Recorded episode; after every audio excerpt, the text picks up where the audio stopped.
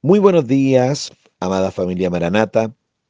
Aquí su pastor Steven Verdejo compartiendo el devocional diario. Le invito a la reflexión de hoy. Los cielos proclaman la gloria de Dios.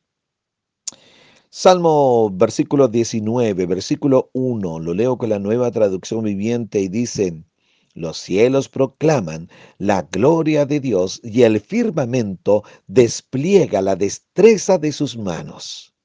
Qué hermoso, qué poético. En Chile tenemos la maravillosa oportunidad de ver un hermosísimo eclipse total solar. Y se hace, bueno, se ha generado un fervor popular por poner atención a este particular fenómeno, eh, fenómeno cósmico.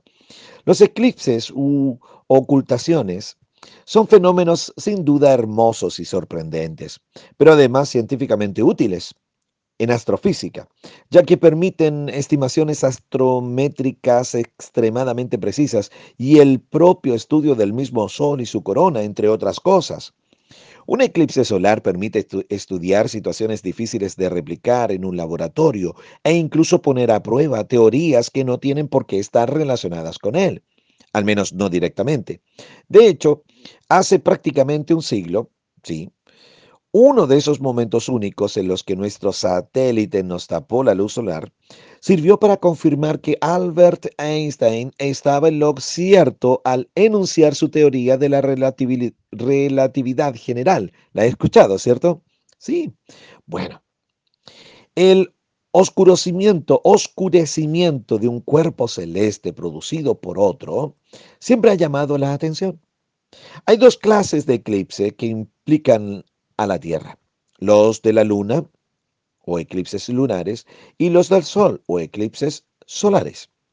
Un eclipse lunar tiene lugar cuando la Tierra se encuentra entre el Sol y la Luna y su sombra oscurece la Luna.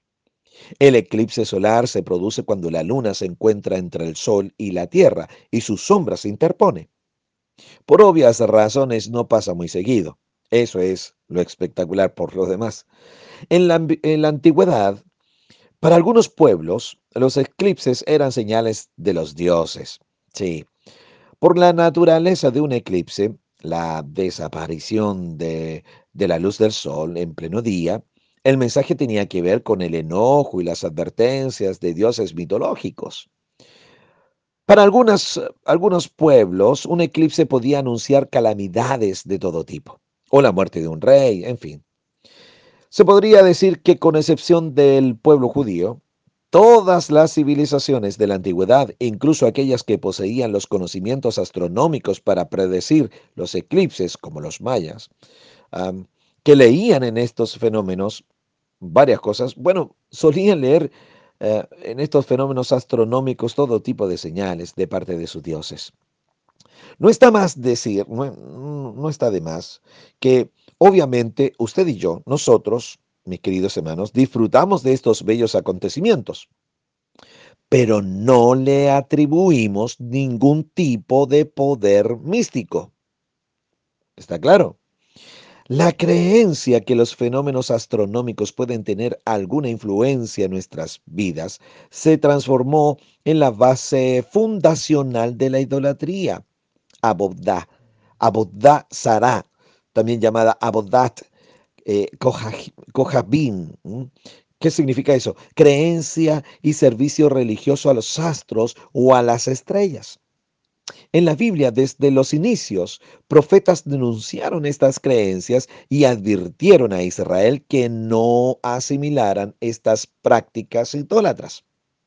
Obviamente nosotros como hijos de Dios no podemos caer en, en rendir culto a lo creado por sobre el Creador.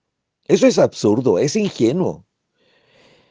En contraste con la astronomía, la astronomía es una ciencia, la que estudia los astros, en fin, pero en contraste con la astronomía, la astrología es la interpretación de una supuesta influencia que las estrellas y los planetas ejercen sobre el destino de la humanidad. Ah, ah, ah, ah. Y esto es una creencia falsa.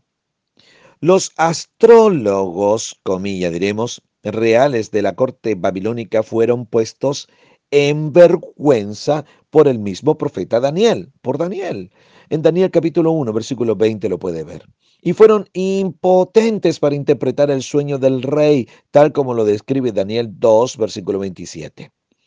Dios especifica a los astrólogos uh, como entre quienes eran quemados como tamo en el juicio de Dios. Isaías capítulo 47, versículo 13 y 14. La astrología como una forma de adivinación está expresamente prohibida en las escrituras, es pagano. Deuteronomio capítulo 18 del verso 10 al 14. Dios prohibió a los hijos de Israel adorar o servir al ejército del cielo también en Deuteronomio 4:19. Bueno, varias veces en su historia, sin embargo, Israel cayó en ese mismo pecado, tal como lo describe Segunda de Reyes capítulo 17, versículo 16 pues es un ejemplo de, de esto.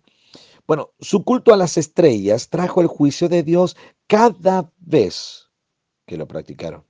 Ahora bien, por otro lado, David exhortó muchas veces a levantar nuestros ojos y mirar al cielo para descubrir la grandeza del Creador. Eso tiene que ver más con la astronomía o el estudio de los astros. El Salmo 8, versículo 3 y 4, nueva traducción viviente, dice, Cuando miro el cielo de noche y veo la obra de tus dedos, la luna y las estrellas que pusiste en su lugar, eso está descrito como en sus órbitas. Sí, sorprendentemente eso lo dice. Me pregunto, dice el salmista, ¿qué son los simples mortales para que pienses en ellos? los seres humanos para que de ellos te ocupes. ¿Te das cuenta? Bueno, nuestro amado Señor, el Creador de todo, se ha revelado a nosotros en la persona de Jesucristo y por medio de, de, su palabra nos ha enseñado quién es Él. Además, también ha dado prueba de su existencia por medio de la propia creación, como son los cielos, como es la tierra. En el texto de hoy del Salmo 19, el rey David también dice, el verso 1, los cielos cuentan la gloria de Dios y el firmamento anuncia la obra de sus manos. Luego, el salmista comienza a describir la increíble armonía del sistema solar, el movimiento de los astros y la fuerza que los mueve más los increíbles beneficios de la luz del sol para la vida de la tierra, etcétera. Hay mucho allí para, para ver en el Salmo 19 que lo recomiendo que lo pueda leer. ahora bien, solamente con mirar la luna una noche cualquiera, podemos ver la majestuosidad de Dios, su imponente creación, habla de su poder y también de su amor. El Salmo 147, versículo 4 dice que Dios tiene numeradas y nombradas todas las estrellas. Es poético, pero es cierto, Dios tiene conocimiento de todo. La hermosura de la tierra y todos los seres creados en ellas, las estrellas y el firmamento, son una razón más para creer en un Dios maravilloso y poderoso. Pablo en su carta a los romanos les advierte que, Romanos 1, verso 20, lo leo con la nueva traducción viviente. Pues, desde la creación del mundo, todos han visto los cielos y la tierra. Por medio de todo lo que Dios hizo, ellos pueden ver a simple vista las cualidades invisibles de Dios, su poder eterno y su naturaleza divina. Así que no tienen ninguna excusa para no conocer a Dios. ¿Se da cuenta? Todo nos habla de su existencia. Recordemos que nosotros mismos, los seres humanos, somos expresiones máximas de la creación de Él, de nuestro Señor. De hecho, la perfección de su creación se contempla en nuestra propia creación, la del hombre, la de la mujer, la del humano. En el fondo, querido hermano, mi querida hermana, cada parte del universo anuncia por sí sola el poder que afirma todo lo que existe. La forma en que se rigen los astros, todas las leyes físicas y matemáticas, etcétera, todo habla de una exactitud o precisión difícil de explicar por coincidencias o casualidades cósmicas, como algunos quieren confirmar o afirmar. No. Las propias reglas inviolables de la vida, aquellas que rigen todo ser vivo existente en la tierra, ah, las que nos asombran por la gran complejidad, como las especificaciones celulares, genéticas, etc.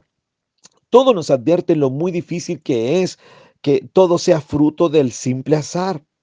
es, es casi imposible. Y yo diría es imposible. Se puede ver una intencionalidad tras cada ley que rige la vida. Cuesta creer que sea solo casualidad y no causalidad, causa y efecto. Como ya hemos planteado algunos, tras una ley siempre hay un legislador. Querido hermano, querida hermana, a mí me parece claro la existencia de quien rige todo, quien ha dado la orden a todas las cosas, quien ha formulado todas las leyes que las sostienen. Yo creo que es Dios. ¿Y usted? Nosotros creemos que en un pasado remoto Dios creó el universo. Eh, Dios creó el universo, incluido la tierra. La Biblia nos dice que fue en el principio. Génesis 1.1. Contrario a lo que algunos piensan, la Biblia no contradice a la ciencia en esto y viceversa, la ciencia no contradice a la Biblia en esto.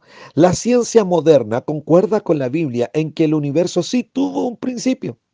Y según estudios recientes, han calculado que es posible que tenga alrededor de unos 14 mil millones de años aproximadamente. Pues bien, según la Biblia, el Señor en seis días, paréntesis, de inmediato digo periodos, le dio curso al cosmos y también formó la tierra. Sin embargo, debo aclarar que la Biblia no dice que hayan sido de 24, o me refiero a los días, que hayan sido días de 24 horas. Génesis 1.31. No, no, no, no, no. Pues el relato está desde la perspectiva de Dios y no la del hombre. Dios no se rige por nuestro tiempo, no tiene reloj, ni tampoco se rige por el sol o la luna, el día o la noche o el calendario. No, no, no, no, no, no.